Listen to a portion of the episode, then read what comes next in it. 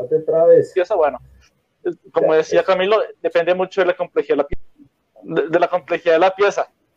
Entonces, em, es diferente hacer una pieza, por ejemplo, una tuerca, a hacer una pieza de una máquina que cumpla como una función de manivela, por ejemplo, de un motor. ¿sí? Eh, entonces, todo ese tipo de cosas influyen en el tiempo de, modelado 3D. Entonces, eh, digamos que uno puede demorarse eh, media hora, una pieza, como por ejemplo 3, 4 horas. Y aún más cuando se trata de, ensamblajes. Ya no se trata de una pieza, sino se trata de varias piezas que uno debe ensamblar hasta formar una, un ensamblaje de una máquina, por ejemplo. Por ejemplo, poniéndolo como ejemplo, eh, una impresora 3D, ¿cierto? Una impresora 3D está compuesta por muchas partes, tanto mecánicas, eh, por ejemplo, electrónicas, ¿cierto? Entonces uno en el software de modelado 3D, uno lo puede hacer, puede ensamblar, hacer cada parte independientemente y luego ensamblarla hasta poder, digamos, tenerla visualmente en la máquina, en nuestro computador. Yo complemento y Mauricio. Y una vez teniendo, digamos, que las, las partes, ya se procede a imprimir en 3D. Ajá.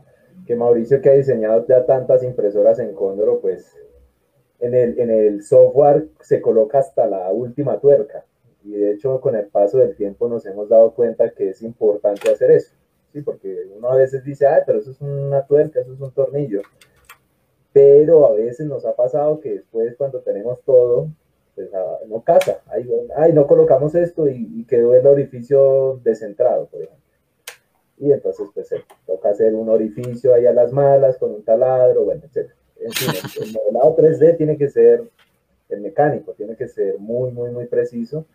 Y lo que estaba diciendo Mauricio, cuando se trata de ensamblajes, no, si uno está modelando una pieza que se va a ensamblar con otras, entonces no solamente es necesario tener la pieza, eh, la pieza objetivo, sino las demás, porque uno tiene que verificar que sí encaje.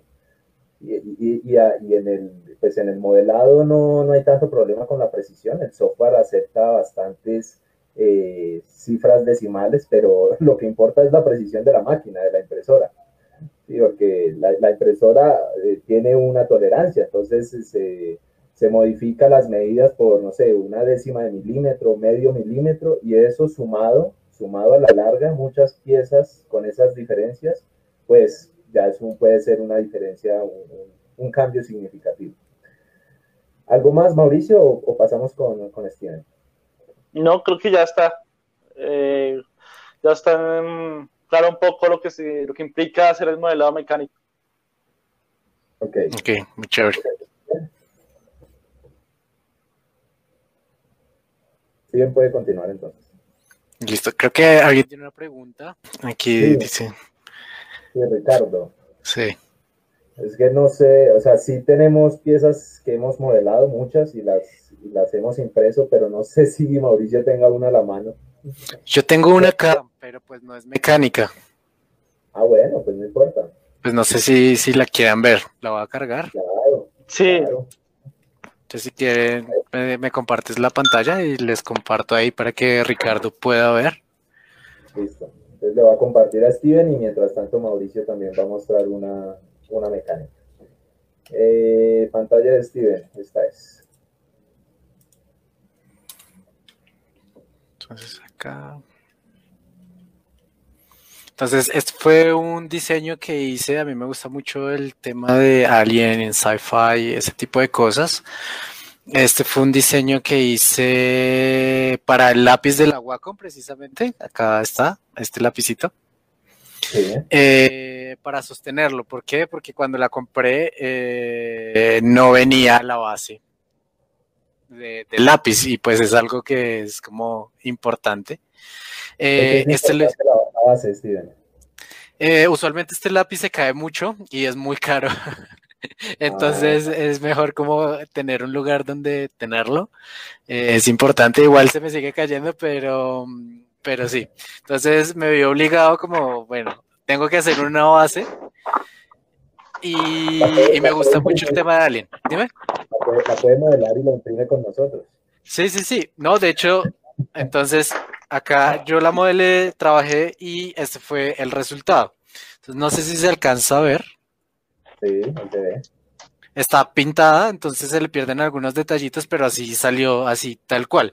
¿Cómo funciona? Pues es muy sencillo, tiene un pesito acá abajo que me, me permite sostenerla. Y acá simplemente meto el piso y ya, eso es todo. Ah, un ahí que me sostiene. Entonces... ¿Puedes la imagen, por para verla desde otros ángulos? A ver. Y, ajá. y la del... Eh, ahí, ¿qué software nos está mostrando? Y acá este es ZBrush, ese es el programa en el que yo trabajo. Eh, sí, y pues básicamente digamos que uno tiene acá o sea, si usted le fuera a hacer una modificación a ese Entonces yo lo puedo mover acá, le puedo agregar, no sé, le puedo mover hacia donde yo quiera, le puedo hacer cortes, le puedo, tengo como una infinidad acá de, de pinceles, le puedo poner le puedo poner piedras, le puedo decir que sean un poquito más intensas. Bueno, y esos detalles ya tan pequeños que se alcanzan a observar, que son como venitas, eso, eso, ¿cómo, haría uno eso? Ah, listo. Yo tengo varias herramientas que, digamos, yo he fabricado, he conseguido. Digamos, acá eh, hay unas que sí se pueden comprar, sí, pero esto funciona muy parecido a Photoshop. Uno puede hacer su pincel desde cero. ¿sí? Según lo que necesite, uno puede hacer su pincel desde cero. De hecho, para hacer las venitas yo utilizo mm, el básico, el DAM. Eso lo tengo acá. Este lo que hace son cortes, ¿sí ven? Lo que hace son como cortecitos. Yo lo que hago es invertirlo. Entonces, ah, acá.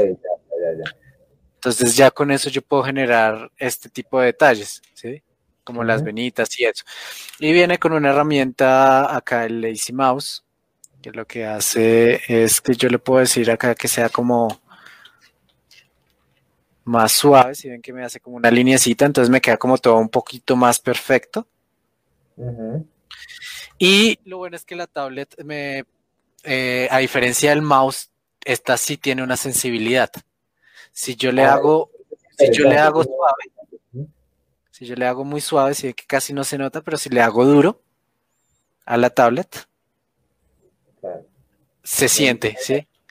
Me imagino que las tablets pues más profesionales, más costosas, tienen ese tipo de funcionalidades. Eh, no, no, no, no. Desde la más básica que consigas viene con la misma función. O sea, ah, digamos que lo caro eh, en las tablets viene siendo ya un poco más el tema de, mm, del tamaño. ¿sí? Y de la calidad de los materiales. Pero por lo general todas las tablets vienen con la misma sensibilidad, viene con, con, el mismo, la misma capacidad de software, vienen todas. Eso es lo chévere. ¿Sí? Bueno, y aquí hay una pregunta de Ricardo y luego seguimos con Mauricio para que nos muestre la pieza. Ricardo pregunta que, qué material la imprimió la pieza y cuántas horas se tardó. Pues me imagino que cuántas horas de modelado y cuántas horas de impresión. Eh, de modelado, realmente como no sabía, no sabía qué era lo que quería, me demoré un montón. ¿Sí? Digamos que en horas de trabajo me demoré por ahí unas seis horas, realmente fue, pero son seis horas distribuidas como en un mes, porque no sabía para dónde iba, no sabía qué quería, y pues digamos que estos fueron como de mis primeras, de mis primeros intentos a impresión. Esta, esta se imprimió en una máquina de resina. Un amigo que fue el que me, que me metió en este tema, Andrés, eh, compró una máquina eh, y, pues probamos a ver qué tal, qué tan funcional era y todo. Este material eh, creo que se llama SLA o SSLA, que es una resina fotosensible. SLA es el proceso. ¿Sí? Es ese proceso de resina. ¿sí? entonces sí, es una resina fotosensible y es muy resistente y tiene unos detalles muy, muy bacanos. Entonces, ese fue más o menos. Si usted hubiera sabido desde el principio el objetivo, del modelado, ¿cuánto se hubiera demorado? sí, yo, yo creo que me, eh, digamos que con la experiencia que tengo ahorita y eso, yo creo que me hubiera demorado por ahí una hora, hora y media. Ok. Sí. ¿Y ya en la impresión, cuánto se tardó? Eh, esta impresión creo que duró como seis horas, de seis a ocho horas, no estoy seguro, porque ya fue hace muchísimo tiempo y, no me acuerdo. Y el que la imprimió fue Andrés, mi amigo. Entonces, eh, no, no, ahí corchadísimo.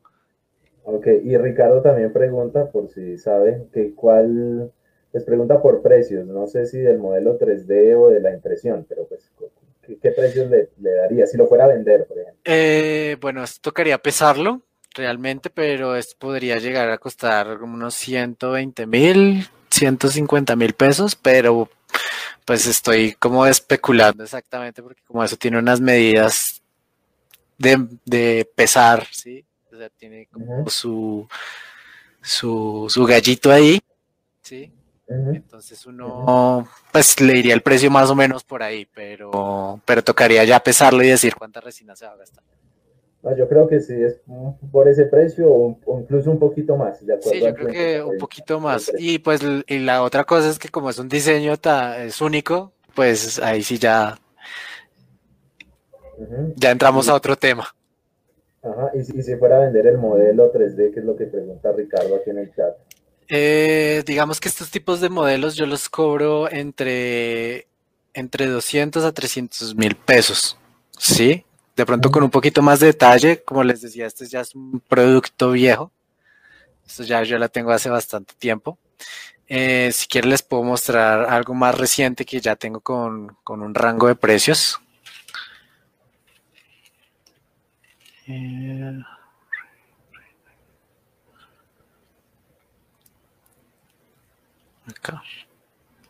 Entonces, estos son ya encargos de clientes. Esto que está cargando acá ya está impreso y todo. Es una figurita más o menos de este tamaño. Más o menos de este tamaño. Esto es un Pokémon. Eh, para los que no conocen Pokémon, esto es como un zorrito. Eh, Zoroark. Eh, este costó más o menos 350 mil pesos. Realmente, pues por la complejidad que tiene, que no es mucha. Entonces, más o menos oscila entre ese precio. Sí, ya otras cosas con más detalle, con más, con más dinámico, sí, un poco más dinámico, entonces ya, o con más objetos incluso, ya podría costar un poco más. Ok, por aquí eh, Ricardo pregunta que si para hacer impresión orgánica es necesaria la, la impresión en resina. No necesariamente, pero las impresiones orgánicas tienden a ser pequeñas por lo general y cuando se trata de objetos pequeños, entonces ahí sí la impresión de resina es más favorable que la impresión FDM. Solo que la impresión de resina pues es más costosa, más costosa que la FDM. Entonces una pieza pequeña en, FDM que cueste 10 mil, eh, pues en resina puede estar en 80, por ejemplo. Entonces ahí hay, una, hay una diferencia en precios. Y Darwin, Darwin pregunta que eh, comparando el objeto, el portalápiz eh, impreso con el, con el modelo, ¿qué, tan parecido quedó? ¿Quedó exactamente igual? Exactamente igual. O sea, eh, la diferencia no se nota. Sí, o sea, uno para notar la diferencia, de pronto las capas tiene que mirar con lupa. Y sin embargo las capas se pueden eliminar con un poquito de lija. Y ya. Y se ve así tal cual uno lo tiene en el modelo, eh, se ve, ¿sí? Obviamente tiene un límite, sobre todo con las figuritas que son muy, muy chiquititas, esas sí ya les cuesta un poco más la resina.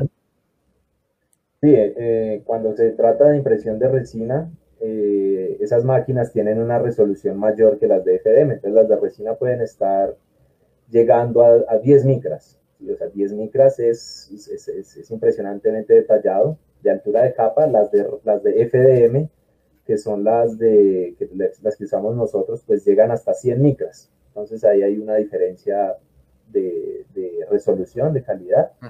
Y precisamente el precio por eso también se sube tanto, porque hacer un centímetro a punta de capas de 10 micras, pues se va a tardar muchísimo más que el mismo centímetro en capas de 100. Sí, se vuelve exponencial el tiempo ahí. Ajá, sí. Y tenemos eh, otro comentario interesante y es la parte de, la venta de los modelos 3D. Y es algo que, que en Cóndor todavía estamos como solucionando, todavía como que no tenemos una respuesta porque obviamente pues eso es como o sea, uno lo vende, pero luego la persona lo puede revender, etcétera. Bueno, eso es como, como todos los comercios de, digitales. Steven, ¿qué nos puede decir al respecto? ¿Usted vende el archivo y, luego qué pasa o cómo maneja eso? Igual, eh, digamos que yo tengo pues, diferentes tipos de clientes, ¿sí? Eh, y a unos les vendo el archivo y a otros les, les, vendes la figura como tal, ¿sí? la creatividad. Digamos, en este caso, al cliente pues no le interesa para nada tener el archivo. ¿Por qué? Pues porque él lo que quiere es la figurita como tal, tener su figura de colección y tener la propiedad intelectual. Entonces, a ese tipo de cosas solo las hago una vez, ¿sí? Por exigencia del cliente. Hay como otros archivos que sí yo los puedo reciclar cuantas veces yo necesita y los puedo, eh, digamos que revender eh, de, alguna forma, pero eso según, eh, según el cliente. Ok. Y bueno, y en el caso de Cóndor o Mauricio, ¿cómo hacemos cuando nos piden un modelado? O sea, ¿qué, recibe el cliente y qué condiciones le damos acerca de su modelado? ¿Cómo manejamos eso? Bueno, mm, se trata de modelado de mecánico de los clientes. Simplemente nosotros eh, recibimos la información de qué es lo que realmente quiere. Si necesita replicar una pieza de una pieza física que ya está hecha, o si realmente hay que hacer una pieza eh, en 3D de algo que no está hecho o que no, hay una pieza de, referencia. ¿sí? Entonces, eso es lo primero, esa es la información que primero eh, requerimos del cliente.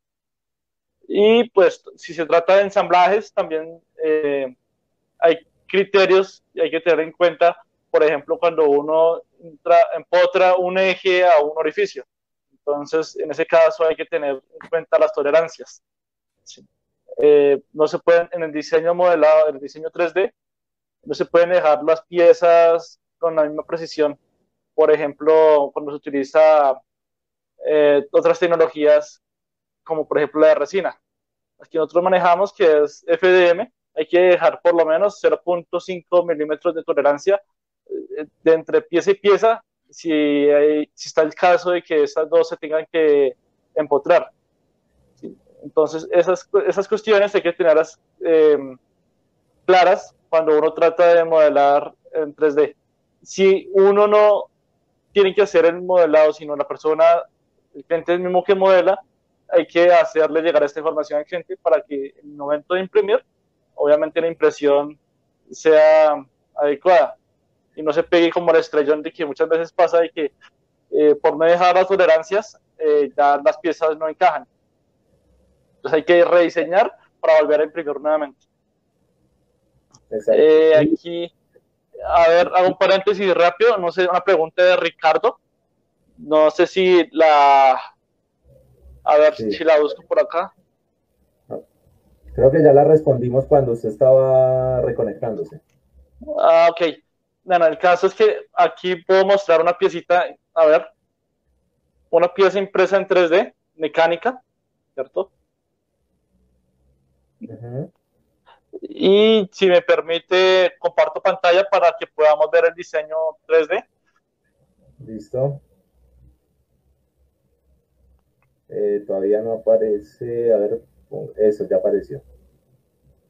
Listo. Ponga la pieza Listo. A ver, es esta. A ver si alcanza a verse por, ser un... no se ve bien por la luz, pero bueno. Ya, póngala más como frontal, como hágale así. No, pero sí, sí, sí se ve. se ve igualito. Ahí. Sí, se alcanza a ver las diferencias.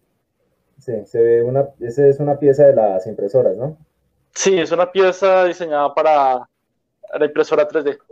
Entonces, eh, ah, retomando un poco la explicación inicial, se construyó un primer croquis, que es este croquis que vemos en la parte inferior, ¿cierto? Un rectángulo, ¿cierto? Se les dio, digamos que estos, em, estas longitudes, dimensiones que vemos en pantalla, y luego se extruyó, se extruyó como si fuera un bloque, ¿cierto? Con una, una distancia de unos 8 milímetros, que es esta. Y luego a partir de ese bloque se comenzó a construir todo lo que está en la parte superior. Entonces están estas columnas, están estos cilindros, ¿cierto? Y con el mismo, con la misma, misma funcionalidad. Eh, un croquis y a partir de ese croquis se le hizo la, la extrusión para formar la figura. Y cuando ya tengamos la figura, se le, en este caso en la parte superior, estos orificios que vemos en la parte superior, eh, se les hizo un corte, un corte para poder meterlo, encontrar los tornillos. Ok. Ok, chévere. Entonces, ahí tenemos, dos, eh, ejemplos de, de, piezas modeladas e impresas, una mecánica, una orgánica. Algo que no hemos mencionado y que es importante recordar es que lo importante, sin importar el software, es que se exporte el archivo en formato STL o en formato VJ esos son los, los formatos que se, se, usan para la impresión. Yo creería, pues todos los que nosotros hemos usado en modelado mecánico tienen siempre esa opción. En modelado orgánico creería que también, pero pues Steven nos puede confirmar. Yo creería que todos los software permiten exportar en ese. Sí, sí, sí, absolutamente todos los software permiten, digamos que incluso trabajar entre ellos mismos para que yo pueda corregir cositas pequeñas, sí, digamos ZBrush, Trimax son muy amigables por ese lado. Eh, incluso he trabajado con Modo, con Maya y todos reciben muy bien el archivo, incluso lo exportan y pueden trabajar entre ellos, que es lo más chévere. Sí. Eh, trabajé con, con, incluso con Fusion 360 y ZBrush al mismo tiempo, entonces es muy chévere porque puedo mantener como las escalas y todo eso y, meterle toda esa parte artística a un modelado orgánico. Ah, a un modelado mecánico, perdón. Mecánico. Sí, sí ahí hay una pregunta de Darwin. Sí, Darwin Steven. Eh, sí, digamos que las comisiones ya es como una relación directa con el cliente y es como un contrato que uno tiene. Eh, y pues por eso uno también, digamos que cobra un poco más. Y cuando es un producto que yo decido, digamos que ofrecerlos y uno puede ofrecer como mods, que nosotros le decimos a los mods como pequeños cambios, ¿sí? No cambian al, al a, la forma en general, pero sí le da como esas características que lo diferencian un poco. Sí, ese tipo de cosas sí las vendo. Sí, eh, de hecho ahorita estoy en un proyecto en el que se va a salir, va, mejor dicho, va a salir un Kickstarter de unas figuritas que hice con un grupo. Eh, si quieren ahorita al final les muestro cómo quedaron, si les interesa, eh, para que también conozcan que también existe un mundo como muy exclusivo para figuritas y miniaturas, ese tipo de cosas, y que tengo muchos clientes de, por, ese, por ese estilo. Ok, bueno, ya se nos está acabando el tiempo, vamos unos 15, 10 minutos más de, de preguntas, de, pues de, de, panel y luego ya pasamos a, al cierre. Entonces, vamos con esta pregunta y es ¿qué se debe tener en cuenta al momento de realizar un modelado orgánico, pero que vaya para impresión 3D? Hace unas, unas sesiones, Mauricio nos habló de eh, ciertas eh, como requisitos que debe tener el modelado mecánico para imprimir en, 3D. Cuando se trata de modelado orgánico, entonces, ¿qué hay que tener en cuenta? Espesores también, eh, no sé, alturas. ¿Qué nos puede decir Steven? Ah, pensé que le vas a preguntar a, a Mauricio. Es aleatorio, sorpresa. Ah, sí, me cogí así, estaba leyendo los comentarios, me cogí así. Bueno, entonces, ¿qué cosas se debe tener eh, a la hora de empezar un proyecto? Entonces, uno, eh, la dificultad del proyecto. Creo que Mauricio había mencionado un poco eso al inicio, que eh, toca mirar cuántas piezas son, ¿sí? en el caso, digamos que la parte orgánica, voy a compartir acá pantalla un momentito. Tengo un proyectico acá que es un poco complejo.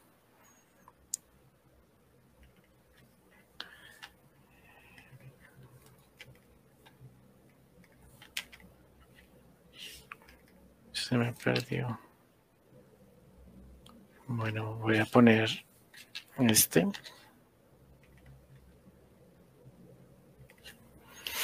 Esto es un proyecto que es súper complejo para impresión, entonces ese tipo de cosas yo ya tengo que empezar a tomar en cuenta qué es lo que se puede y qué es lo que no se puede imprimir, ¿cierto?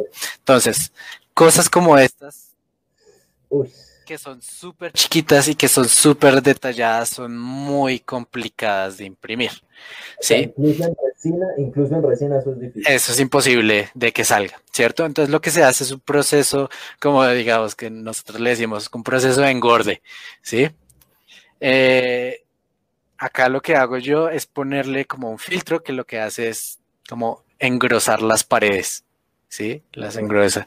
Y acá creo que se puede notar uno usualmente está, digamos que en las películas, en los videojuegos, está acostumbrado a ver la tela como pues con su dimensión real, ¿cierto? Como la impresión no se puede hacer eso, nos toca hacer este tipo de procesos, nos toca engordar todo para que tenga como esa sostenibilidad, ¿sí? Como esa resistencia al material. ¿Por qué? Porque capas tan pequeñas no van a salir, y menos con este tipo de curvas es, imposible. tenemos que hacer los materiales muy, muy resistentes. Entonces, a la hora de, pensar proyectos como esto, como algo, esto ya es muy personalizado. Eh, proyectos como esto toca pensar en ese tipo de cosas. ¿Dónde va a ir el peso del personaje? ¿Sí? ¿De dónde se va a agarrar de la base? de este humito, cómo es que lo voy a conectar, porque pues acá está flotando, pero pues en la vida real eso no va así. Entonces yo le pongo como basecitas transparentes, ¿sí? Ese tipo de cosas em, hay que tenerlas en cuenta. Digamos, esta manilla que está por acá, por acá, esta manilla, si la ven, es muy delgadita, es lo más probable es que eso no vaya a salir. Entonces toca hacer el, el mismo proceso que se vea así súper gordito.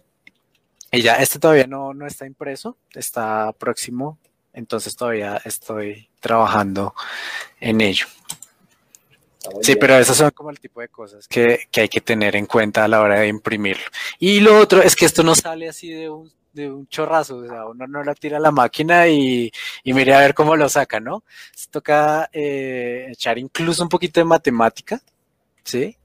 Eh, calcular más o menos dónde están los volúmenes más sólidos y empezar a separar las partes. Es decir, yo puedo tener acá una lista de objetos eh, digamos este, y yo, yo voy a decidir cómo sale.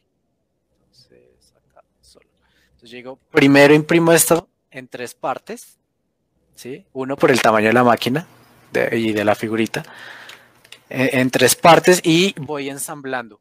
Lo ideal es que los cortes se hagan donde menos se note, ¿sí?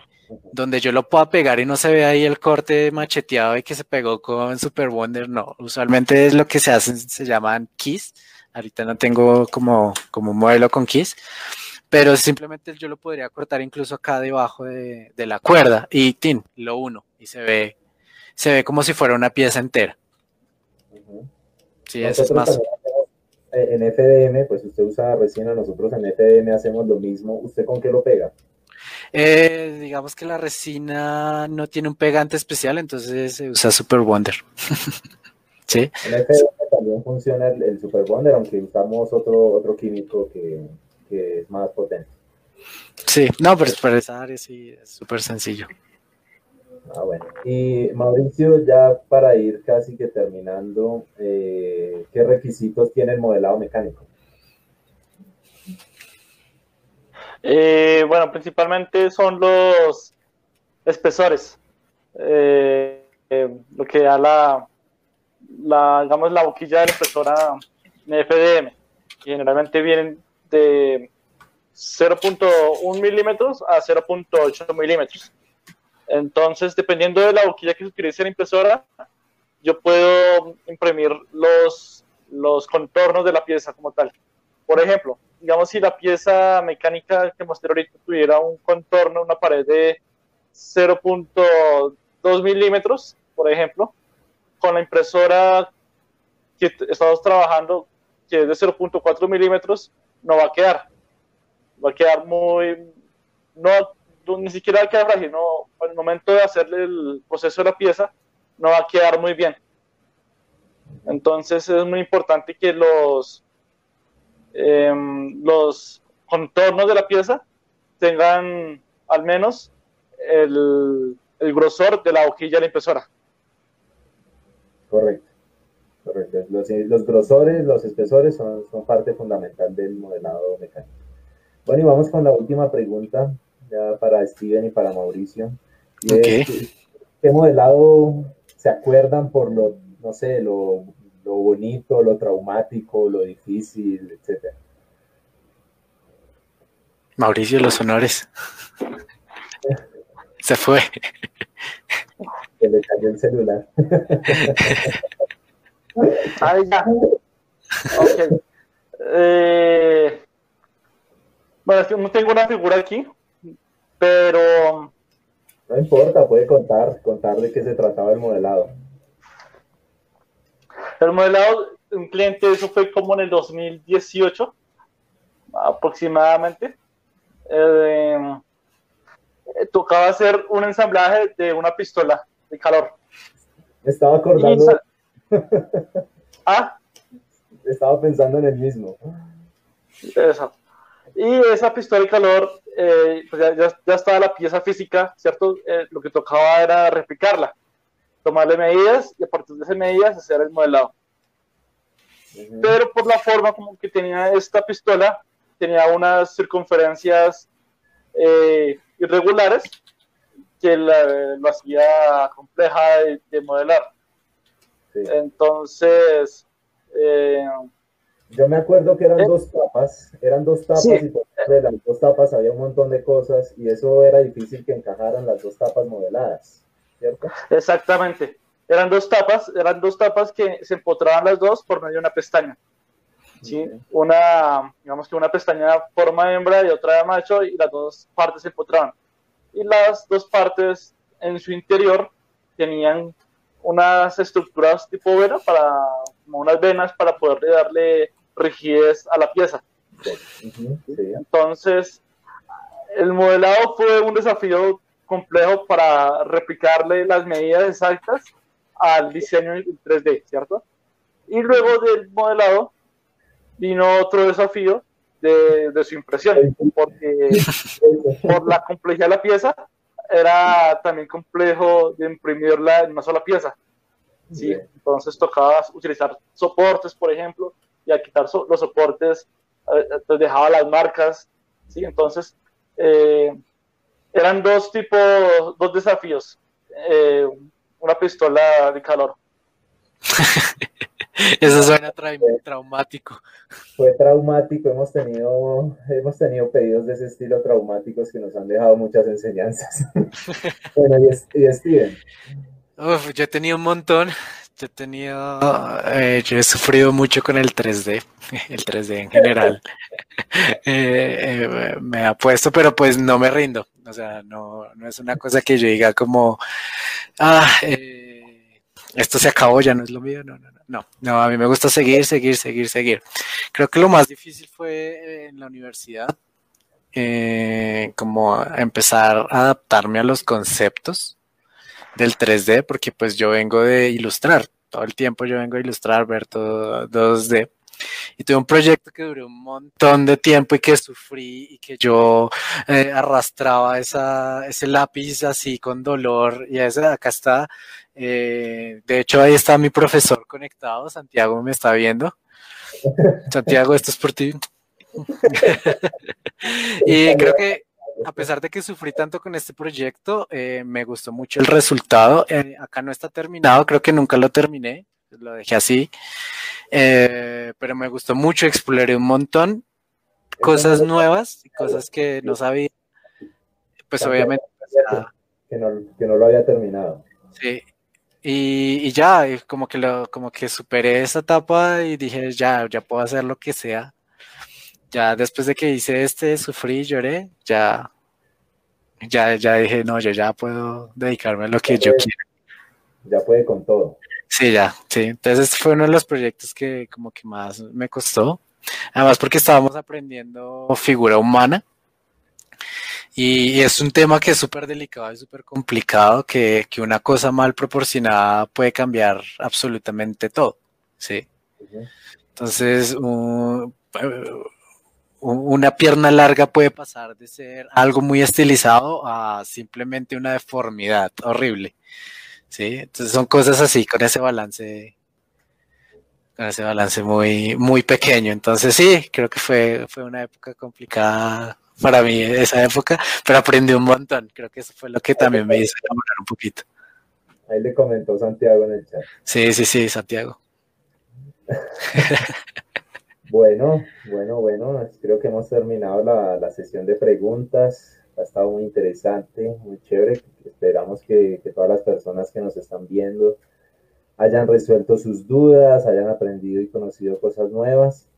Eh, antes de darle la palabra a Steven para que nos cuente y nos invite a sus proyectos y nos cuente de, lo que hace, y, y, lo mismo Mauricio para que nos cuente y nos invite a los servicios de Cóndoro, pues entonces eh, los invitamos al próximo live en 15 días el tema va a ser acerca de cómo inicié en la impresión 3D. Entonces vamos a tener dos invitados y nos van a contar su experiencia de cómo empezaron en el mundo de la impresión 3D, en qué estado están actualmente. Eh, con gusto, Darwin. Eh, pues la idea es que, les guste. Eh, nos van a contar en qué estado están, cómo aprendieron, cómo avanzaron, qué problemas tuvieron. De eso se va a tratar, cómo inicié en la impresión 3D dentro de 15 días, no me acuerdo qué fecha cae, hoy que ya es septiembre, septiembre algo.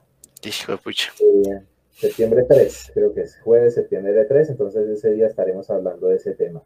Y, y bueno, pasemos con Steven y con Mauricio para que nos inviten a, a sus proyectos y hacemos la rifa.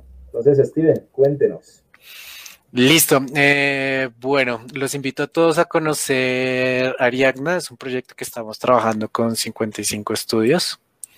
Eh, es un proyecto de figuritas eh, de Wargames. No sé si conozcan el término.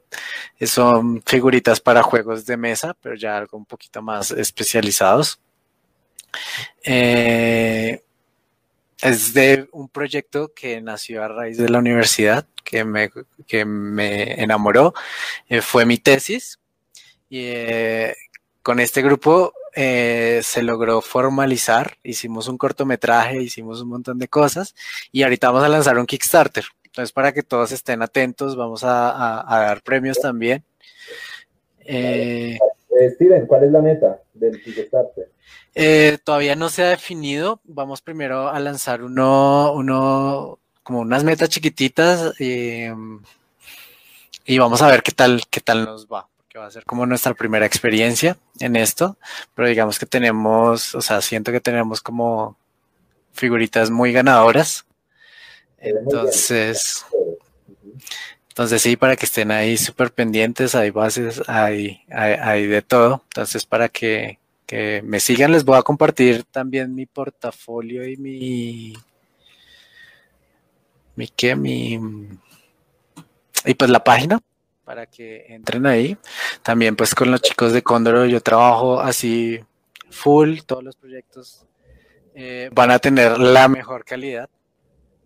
Sí, ya ustedes se dieron cuenta de, de que están contratando, señores. Entonces, sí, esa es la idea.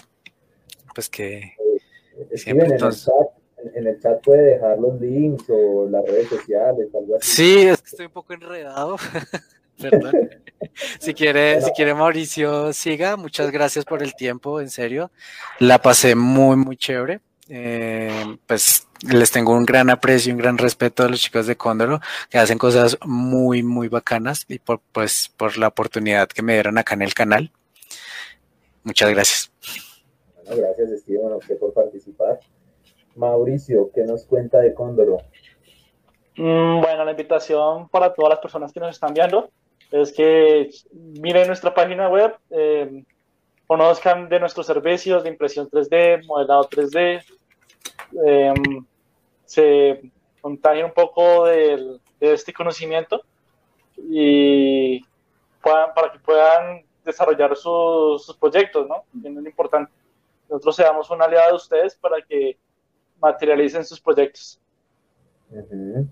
Sí, de recordarles que, pues imprimimos y modelamos tanto para personas que tienen un proyecto, un, prototipo, para estudiantes como para empresas también que necesitan hacer eh, ya como grandes tirajes de piezas. Entonces tenemos como, como esas dos opciones y atendemos esos dos públicos. Y bueno, muchas gracias a todos los que nos están escribiendo por el, por el chat. Eh, nos alegra que les haya gustado. Eh, Steven me está compartiendo aquí unos links, se los voy a colocar en el chat también para que visiten su, su proyecto y su portafolio me toca colocarlo a mí porque no tiene acceso al chat. Sí, qué feo. me, hice bolas aquí. Sí. Les coloqué también la página de nosotros. Aquí les comparto otro de Steven. A ver. Ya les paso mi Instagram. Y voy a compartir pantalla para hacer la, la rifa. Entonces voy a quitar la pantalla de Steven. Sí, sí.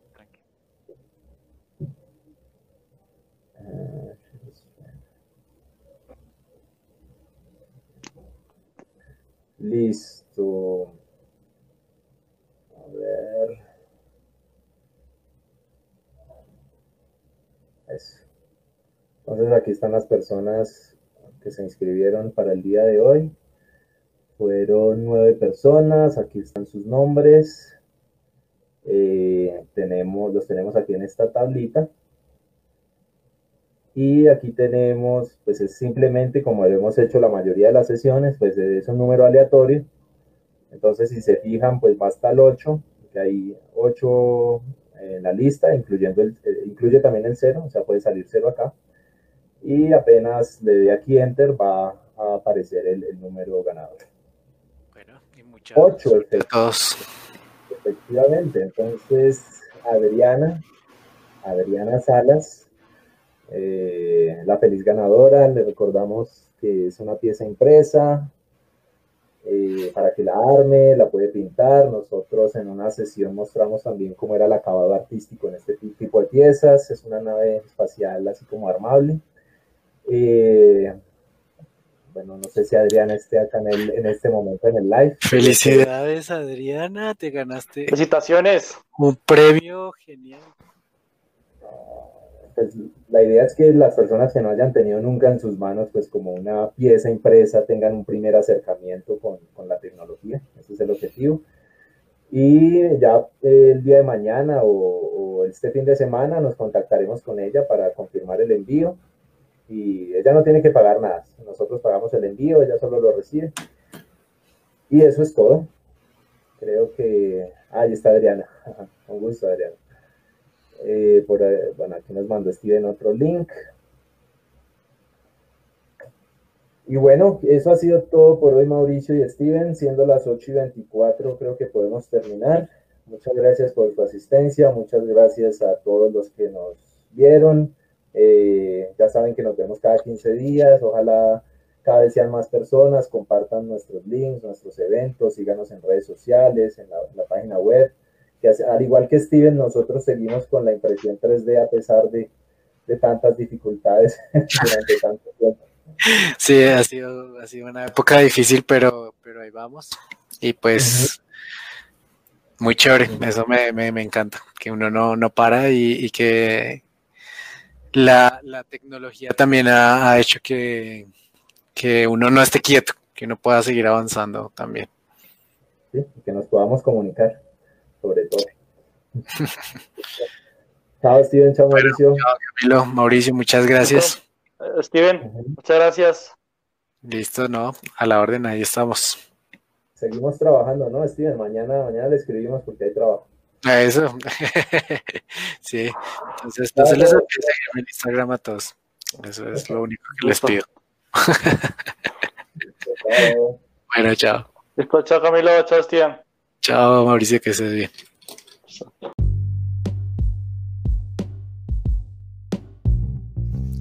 Muchas gracias por escuchar y gracias a Mauricio y a nuestro invitado por permitir y participar en este tipo de espacios. Espero que el episodio te haya gustado y o te haya sido útil. Compartirlo o recomendarlo me sería de gran ayuda. Recuerda que en el link de la descripción del podcast encuentras toda mi presencia en internet, en donde me encuentras como arroba camiurs así como el link a mis ebooks, redes sociales, contenido gratuito, contenido pago en Patreon, servidor de Discord y mucho más. Hasta la próxima.